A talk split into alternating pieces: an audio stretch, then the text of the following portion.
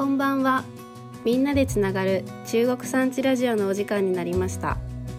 この番組では中国5県にまたがる中国産地で100年かけて地元を作り直そうを合言葉に生き抜こうとしている中国産地的な人、町、ことについてお話ししていきます。皆さんこんにちは。港の編集室の中尾です。さて今回はローカルジャーナリストの重原さと子さんがパーソナリティを務めます重原さんまずは簡単に自己紹介をお願いしますはい、皆さんこんにちは。あの重原さと子と申します。津市を拠点に活動を始めたばかりのローカルジャーナリストです。みんなで作るあの中国産地では、えっと、編集とかあの広報チームの一員としてあのウェブ上であのノートにあのみんなで作る中国山地に関わる皆さんのインタビュー記事を書いたりしております。であのこのみんなで作る中国山地のノートではあの年刊誌みんなで作る中国山地の、えー、作り手の皆さんにあのリレー形式でインタビューをしてあの文章にしたものを掲載しております。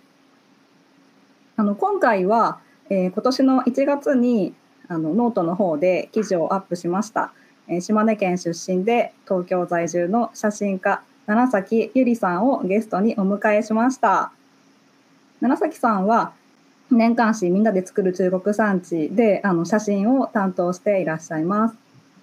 それでは七咲さん自己紹介をお願いします。はいありがとうございます。皆さんはじめまして。えー、写真家の七崎ゆりと申します。えっ、ー、と島根の増田市出身で今は東京とと、えー、おばあちゃん家のある島根の西の端っこの吉川町の柿の木というところがありましてそこと2拠点で行ったり来たりをしています。でまあ、写真家として仕事をしているんですけれども映像も時々撮りますしとその柿の木のお茶のブランドもあのご近所の方とか両親と一緒に立ち上げて今年5年目になりました。で、えーと、簡単に写真の仕事の紹介だと、えーまあ、フィールドとしては雑誌広告ウェブのあたりで写真を撮ってて、主にタレントさんとか職人さんのポートレートとかあとは旅の写真とかにあの文章を添えて寄稿したりとかと料理のページの連載なんかもやってます。結構日本中いろんなところに行くようなそんな感じです。で、えっと、みんなで作る中国産地はあののろし号から写真を撮らせていただいて、えー、いろいろ 皆さんに教えてもらいながら、まあ、写真を撮るだけじゃなくあの勉強させてもらっています。今日はよろしくお願いします。はい、こちらこそよろしくお願いします。楢崎さん、今もあの島根県あの地元とこう関わる活動をいろいろしてらっしゃると思うんですけど、はい、あのお茶のことあのとかあの、まあ、どんなことをこうどういう思いでこうやってらっしゃるんですか？あえっ、ー、とそうですね。なんかうんまあ最初はあの何にもないというふうに地元ね何にもないってあの思っていたしそう思えばそういうふうに聞かされて育ってきたので、あの若い時とかは東京に憧れがあったんですけれど78年ぐらい前ですかねあの地元のその柿の木エリアに移住者の方とかがすごい多くってでそういう方からこう新しい価値観をいろいろ教えてもらって自分の中の価値観がこうガラッと変わることがあったんですね。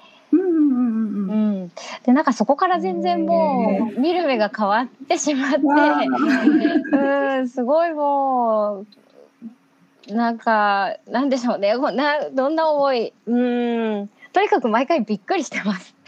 でななんか何かやらずにいられないっていう衝動が毎回毎回走るようなそんな感じですね。うまく言葉になんないな。うんとにかくすごいなすごかったんだなっていうことをいつも発見してます。今あのお茶はこうなんか昔ながらの作り方で販売とかもされていらっしゃるんですよね。そうそうそうなんです。うんうんうんあの島根の西側とあと山口県の東の方というか島根県に近いあたりもそうなんですけど、あの昔から自分で作る自分で飲むお茶は自分で作るっていう文化が未だに残ってて、うんうんうん。結構昔は日本中いろいろあったみたいなそういうふうに作ってるとこもあったみたいなんですけどあの作るの大変だし買った方が早いっていうことでみんな作んなくなっちゃったんですけどあの未だに作ってるんですよね。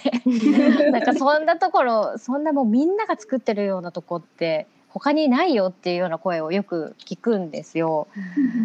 うん、でお茶は買うものだって思ってたんですけどまあ自分でも作れるっていうことにすごい衝撃を受けて、こう見渡すと山にもいろいろあの飲めるもの食べれるものがたくさんあってしかも体によくって、うん、こうあまりにも面白いので、あのちょっと続けていこうと思ってで知ってほしいっていうのもあって、あのささやかですけどうんうん。商品として売り始めたっていうのが5年前ですね。へえそうなんですね。皆さんのこう反応とかどうですか、反響というか。うん。飲んだことないない味って言われます。あと結構年配の方だと「あこれはすごい懐かしいな」って言われたりなんかや山からダイレクトに飲んでる感じがするとか 言われたりなんかワイルドなのかな、うん、そんな感想もらいますよ。えーあそうなんですね。えそのお茶って普通にお茶の木のお茶なんですよね。そうそう2種類あってその茶の木から作る釜入り茶っていうお茶ともう一つはあの山に自生してる野草を摘んでブレンドしたものの2種類作ってまあす。あそうなんですね。なんかすごく本当に面白くて釜入り茶もあのみんな一家に一台大きな鉄釜を持っててあの5月の新茶の時期になると みんなお茶の話するんですよね。もうもうつ新芽はどうだ摘んだかとか、田植えとともに一緒にその話でなんか挨拶の中に出てくるっていうような文化が残ってて。でね野草茶も結構おじいちゃんおばあちゃんだと体調管理のために自分であの摘んできて飲んでるっていう方も結構多くって。お腹痛い時に薬箱に行くんじゃなくて山に行くっていうようなて すごいかっこいい。ねえそうなんですうんよすごいかっこいいですようね。ん。もう知識が本当にうんなんかもっともっと知りたいなと思っててなんかそのためには何か一つ活動をした方がいいなと思ってやってます。へーさっきあの長崎さんその衝撃的ななんか価値観っていうか、なんかおっしゃってたのはどんなことがあったのかなと思ってたくさんあると思うんですけど、うん。なんか印象的なこととか教えてもらえたら聞いてみたい。あそうですね。でもやっぱりその一番最初はそうですねお茶だったのかな。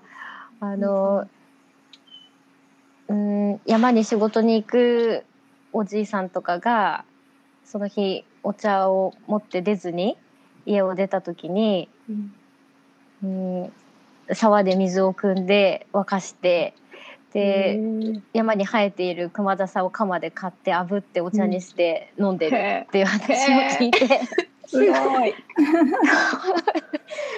どんな味なんだろうなっていうのが一番最初で、そういうこう身の回りに足元にあるものを使って美味しく楽しく暮らしていることが循環することにつながってるんだっていうことになんて合理的なんだろうって思って しかも楽しいなんてうんなんかすごいすごいなって毎回思いますそういう話を聞くと。うんとなんかお茶とか買うの当たり前になってますもんね。なんかそうですね。水まで買っちゃってますもんね。ですね。本当に。ね。なんか自分で作れるっていうのがすごいよなと思ってて。で作れないものを買わせてもらうっていうなんかすっごくシンプルなことが当たり前に行われてて、うん。も東京に住んでると本当に全部買うのでお金がないと豊かに暮らせないっていうのがあって、うん。うん。なんかい今まで島根で子供の時に住んでねいたのに一体何を見てたんだろうっていう、うんそういう自分にも衝撃を受けてます。確かに。うん。東京では熊田さは取れないですもんね街中じゃ。ところがですあるんですねか？あの公園にはあるんですよ。ああ、そういうこともまたはなんかね発見できて、うんうんそう。まあでもやっぱり公園だとまだいいですけどねちょっうとん交通量が多い道端とかのものとかはやっぱりちょっとうん飲めないかなと思うので、そうですね山の中で採れたものの方が口にするのはいいのかなとは思いますけど、うんうんうん。そっか。じゃあなんか身の回りのその自然じゃないけどその見方みたいなのもちょっと変わったみたいなとこがあるんですかうんね。そうですねうん確実に。へえ。そっか。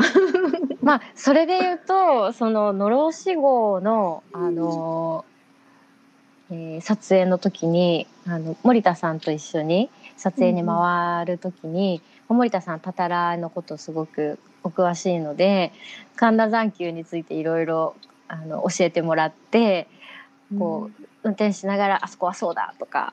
あの 窓の外をいろいろその景色を教えてくれるんですよ。でそれでまたこう土地に対するうん見え方も変わってきて、うんうん、なんかあ歴史のこういうふうに生きてきた歴史の中で私たちって暮らしてるんだなっていうことがなんか実感できるようになったんですよね。この中国産みんなで作る中国産地の撮影をすることで、うん、そういうことがすごく見えてくるようになりましたね。わあすっごいいい話。うんすごい本当に楽しいんですよ。うん、ねそっかだからやっぱあの何にもないって思ってた地元っていうのがこう全く見え方が変わってきたっていうことなんですよね。そうなんです。うんすごい素敵です。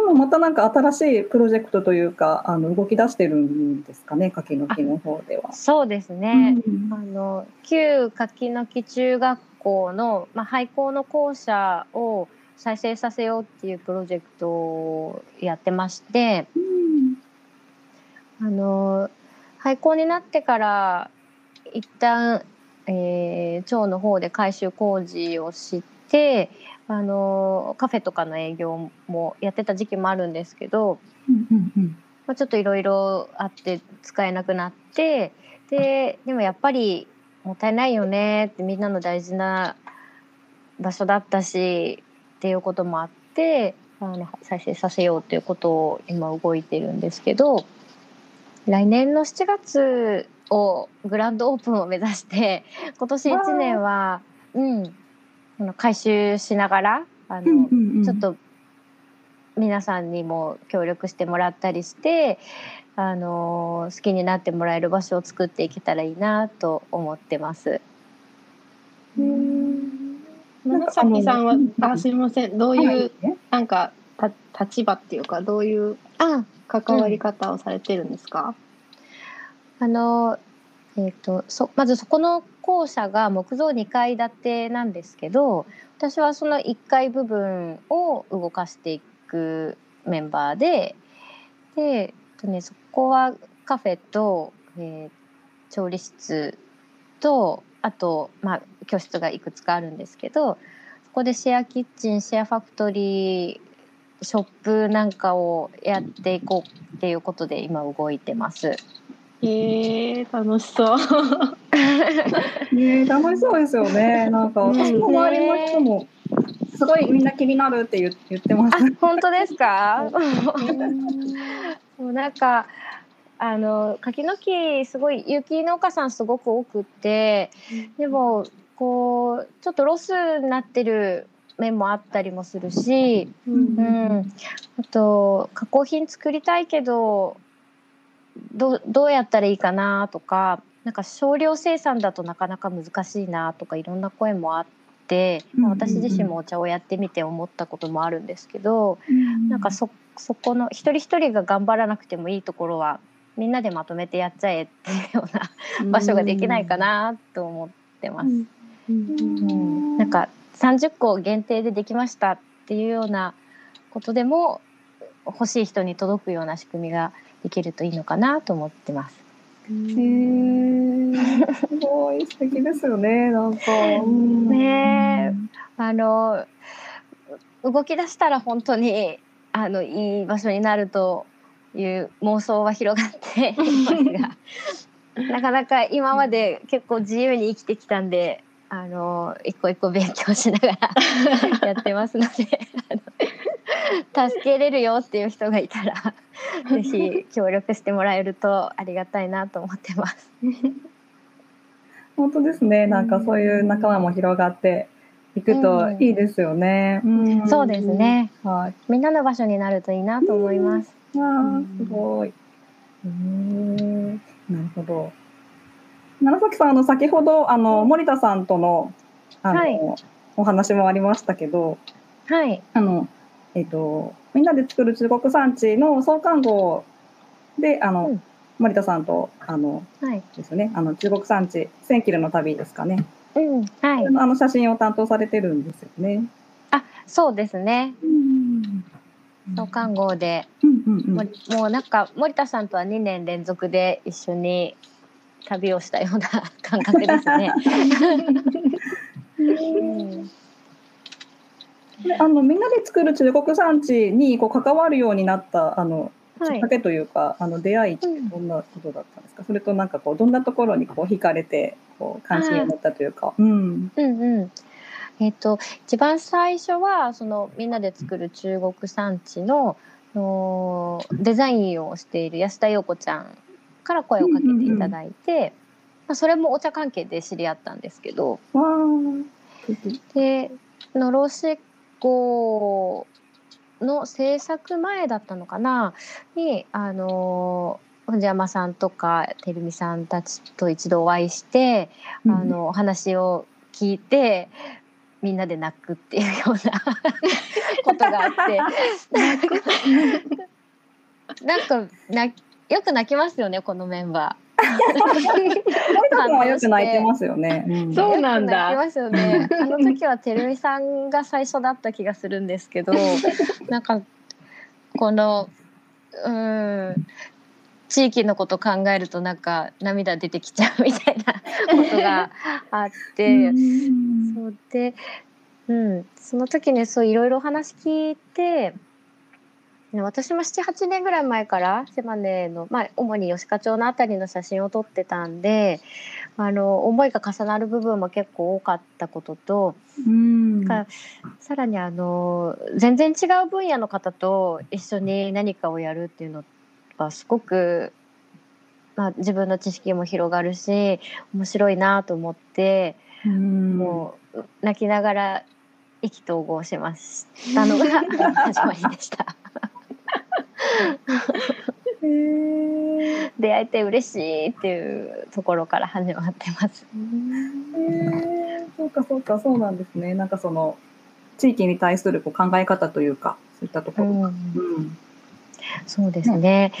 まあなんか結構仕事柄日本中いろんなところに取材に伺うんですけど、うんうんやっぱりあのそれぞれ見落とされてるけれど本当にいいところがいっぱいあるなっていうのは感じてて。ああなるほど。うんうん、なんかこのみんなで作る中国産地は何ですかね行政区間っていうんですかねこう県で分けたりとかっていうよりは、うんまあ、中国地方中国産地一帯の暮らし方で一旦区切るっていうようななんかそういうスタイルもすごく面白い。いなと思ってて、うん、うん、本当ですね。うんうんうん、そうですね。そういう、まあ、今まで思いもしなかった新しい発見もあるし、う。うんん、そうか、そうか。うんうん楽しく関わらせてもらってます。うん。へえ。なるほど。その写真を撮るその被写体としてのなんか中国産地のこうなんか魅力とかってなんかありますか？あ、そうですね。うーん、なんでしょうね。うわ、すごいそれ難しい質問だな。なんかいっぱいあるんですよね。ふ風景ももちろんいいし、うーん。あとあそうですね今回あのー、2号になるんでしたっけ？次って2号ですよね。うんうん。二号ですね。今度10月ぐらいですかね。うん出るのが。はい。えっ、とどこまでい今の段階で喋っていいかがわかんないけど えっと人に焦点を当てた企画が一つあってうんうん。で表情とかこうその地域に住んでる人のう感じ？なんていうんですかね、人種っていうのかな。なんかこのエリアはこういうタイプの人が多いなとかそういうのがなんとなくあると思うんですけど写真にもそれがちょっと出ているようなところがあって、へうんそれはちょっとね面白かったんでぜひ見てほしいです。なのでねそうですねもう無力うんいっぱいあるんですよね。道具も面白いし撮ってみたいなって思うこといっぱいあるんですよね。道具道具面白いですよね。ね杉原さんやりましょうね。え、やりましょうね、道具。中尾さんもどうですか？たい。うん大好き そういうのやっぱ。り。絶対そうだと思った。うんねえいいですね。いいな。なんか私も一緒に巡りたい。あねえ行きたいですね。です。うん。なんか訪ねていきたいほうきを作るおばあちゃんがいてすごい素敵なほうきなのでなんか作り方も教えてもらいたいなと思って、動画も写真も両方撮りたいななんて思当。ってて。うんうんうん。なんかねそういううん暮らしの中で生まれてきた道具ちょっと取りに行きたいですね。そうですね。なんかなくなっちゃいそうですよね。なんかぼーっとしてると。そうなんですよね。そうそうなんですよ本当にね。うそうそう。うんん。結構もう高齢の方こそが上手だったりすると思うんで、ちょっと早めに行かないとかななんて思ってます。うんうんううんん、そうですよね。なんかこううん。写真とかなんか文章とかなんかいろんな形でねなんかこう記録していうんったら、ううんん、すごくいいなって思いますね。うん。ね行きましょうよ。ううん。新しい企画がちょっと生まれそうな。いいですね。なんかあのこのラジオもなんかなんとなくラジオあったら楽しいんじゃない？みたいな感じで始めちゃいましたけど、そういうふうにいろいろこんなんやったらとかいうので派生していろんなことがやりやすいのもこのみんなで作る中国産地なのかなっていう感じなんで、ねうん、なんかいろいろできたらいいですよね。えそうですね。うんうん、なんかざっくりとこう同じ興味を持っている人が見つかりやすいですよね。そうそうそうそう うんすごい思いますね。なんか同じようなところにこう魅力を感じてたりとか、そのさっきのお茶を山に取りに行くっていうかね、そういう話とかがやっぱ面白いって思うような人が集まってるのかなと思うんで。そうですね。いいですよね。いいですよね。本当。うん。うん。さっきちょっと2号の話もちらっと出ましたけどそうそう。今どんな感じなんですか？私全然あの あんまり全体は知らないんですけれど。あ、うんうん。今ど,、そうなんですね。どこまで言えること言えないことあるのかな、ちょっとわかん。ないえーっと一旦、えー執筆してくださる方々のはだいたい集まってきたのかな？その辺ちょっと全体は把握できてないんですけど、うん。と私の仕事としては、えーまあ、私が撮るページの部分は一旦組んで、あのデザイナーさんと、まあ、編集部の方に共有をしたところなんですね。で、えー編集会議を今月やるっていうことなんでそこでまた細かく調整をして、えー戻しが来たら写真のレタッチに入ります明るさとか色調とかをちょっと整えて、うんでそれをまた編集部に戻して入稿って感じですかね。はいいよいよ入校いよいよです。マジかただいや困ったことにあのいいつも8ページ私もあの何かっていうことやらせていただいてて写真のページいただいてるんですけど、暴露するとまだ全然できてないです。やばいです。そうなんですフォか？フォトエッセイのところですか？ね、七崎さんの。フォトエッセイのところですか？そう。でですそうです。うんなんかこういろいろんな思いがこう湧き上がっちゃって全うん然まとまんなくって まだできてないんです。今月中になんとかと思ってます。うんでもなんかこうん。う2号で皆さんに伝えたいところっていうのは一番どんなところがありますか今？そこなんですよね。うん。そそこがねなんかね、うん。そうあのなんですかねこの激動の時代っていうか、こういろいろ変わっうん。で去年2020年みんなが気づき始めて、うん。なんか2021年今年はじゃあどうするみたいなところに降りてきてるような気がしてて、なんかこう実際に動き始めた人とかもいるような気がするんですけど、うん。なんか自然に興味がいったりなんか、うん、もっと分かってはいたけど後回しにしてたことに手をつけ始めたりとか、なんかこう自分の中で起こった大きな価値観がこう変わったことが一度、まあ、あったってさっきお話ししたんですけど、なんかそれがもっとこう壮大な感じで私には目に映ってて、うん。うん、壮大すぎてなんかまとまらないっていうのが今の現状なんですよ。そう私の見どころ、うん、企画はすごい面白いのいっぱいありますよ。本当に。時代も超えて見れるものがいっぱいあります。ごめんすごいうまく言う。重原さんもねいっぱい、はあの編集会議がっつりあのやりましたもんね。そうなんですよ。何時間でしたっけ？そううん。なんか缶詰になりましたね。缶詰になりましたね。すごいうん。まあでも本当になんかこうみんなで作るんだなっていう感じで、うん、なんか言葉だけじゃないんだなっていうのがすごく、うん、あ、うんそうですね。確かに。うん。こうやってみんなで悩みながら、うんうん。知恵を出しながらっていうところが、うん。うん。めっちゃいいなと思って。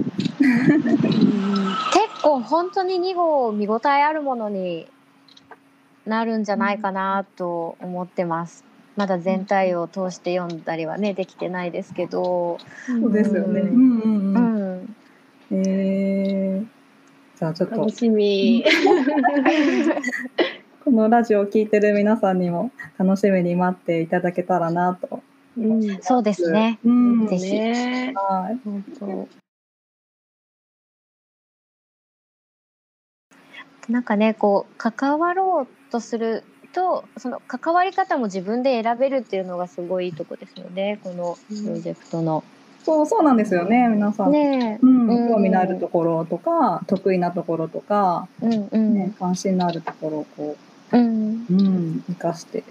ねえそうですね。うん。うんなんかラジオも新しく始まって、あのーいろんな人に聞いてもらえたらいいなと思ってるんですけど、うんなんか中尾さんご自身のこととかもまだ私全然実は知らなくて そうですよね。なんか、確かに。うんこういう形でまたお会いできたのすごい嬉しいなと思ってます。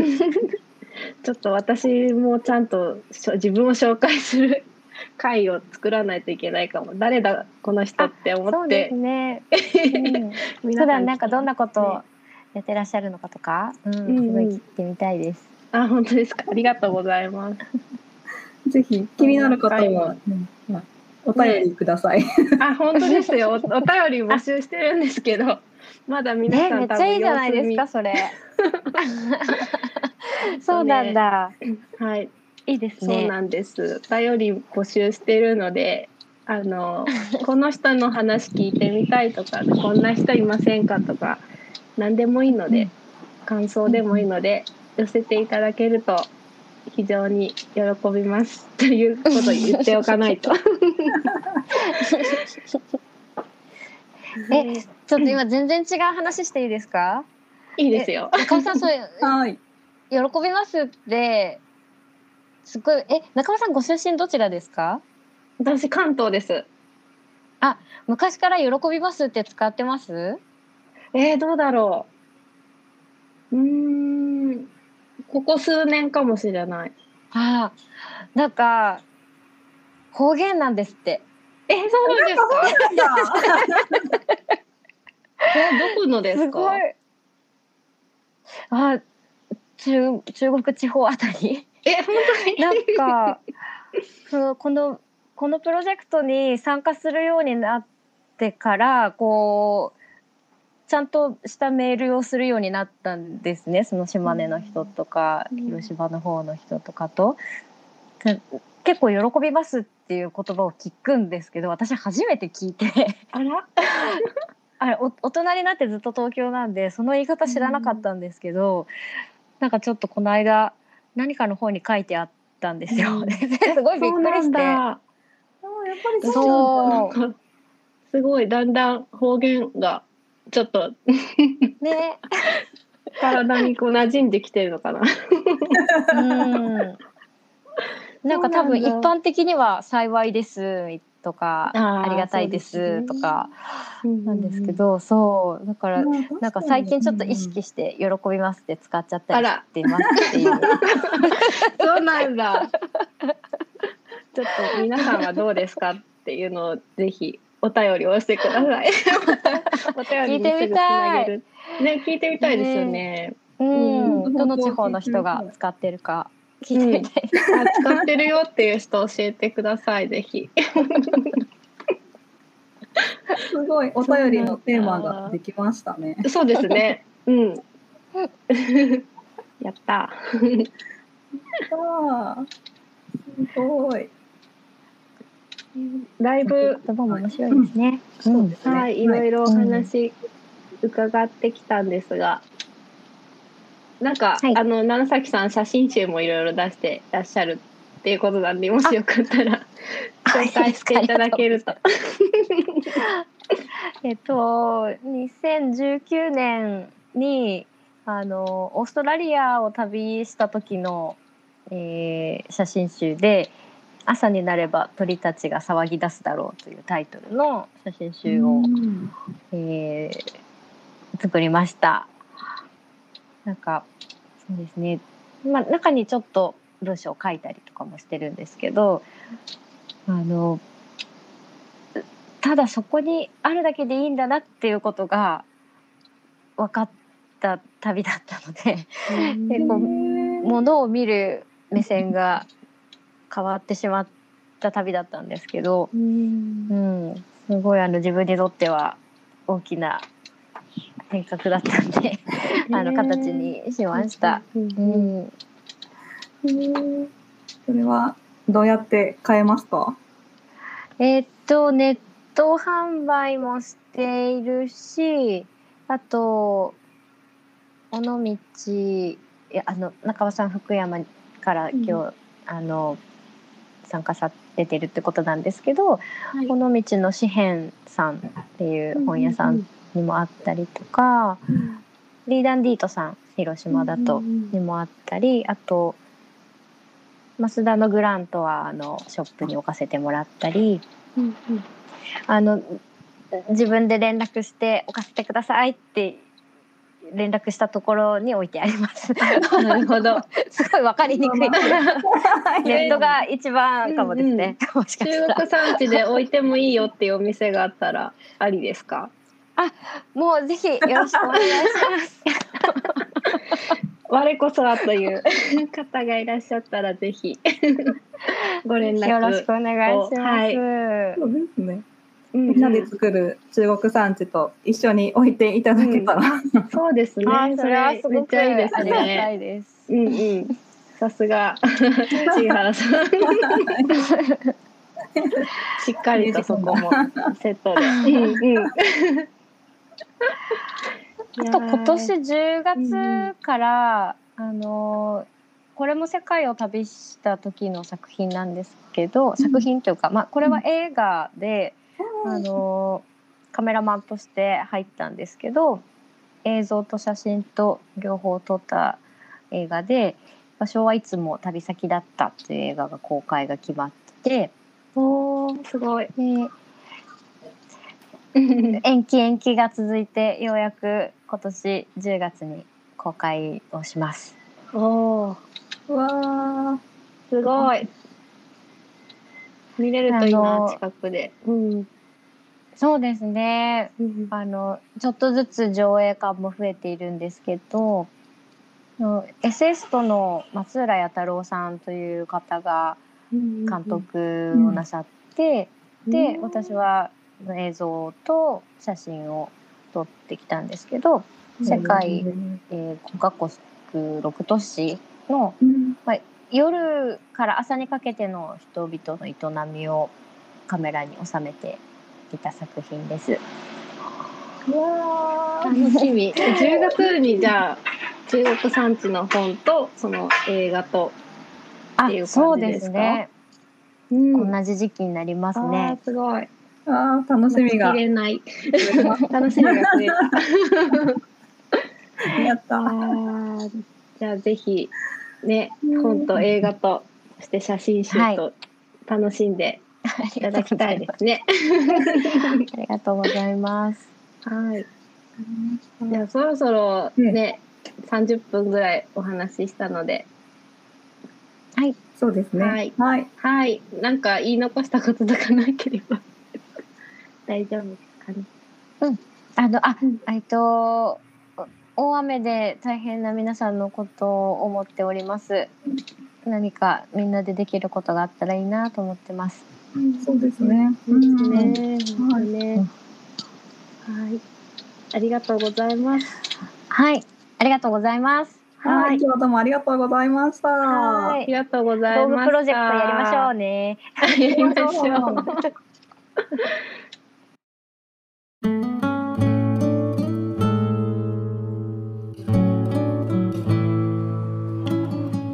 いかがでしたか？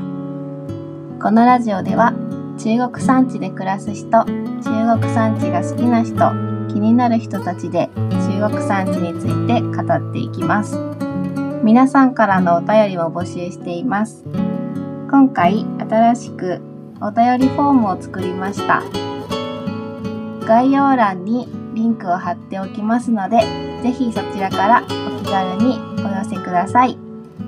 どんなところで聞いているよとか、こんな人のお話を聞いてみたいといったリクエストなどもお待ちしています。それではまた次回の放送でお会いしましょう。ではまた来週。お疲れさんち。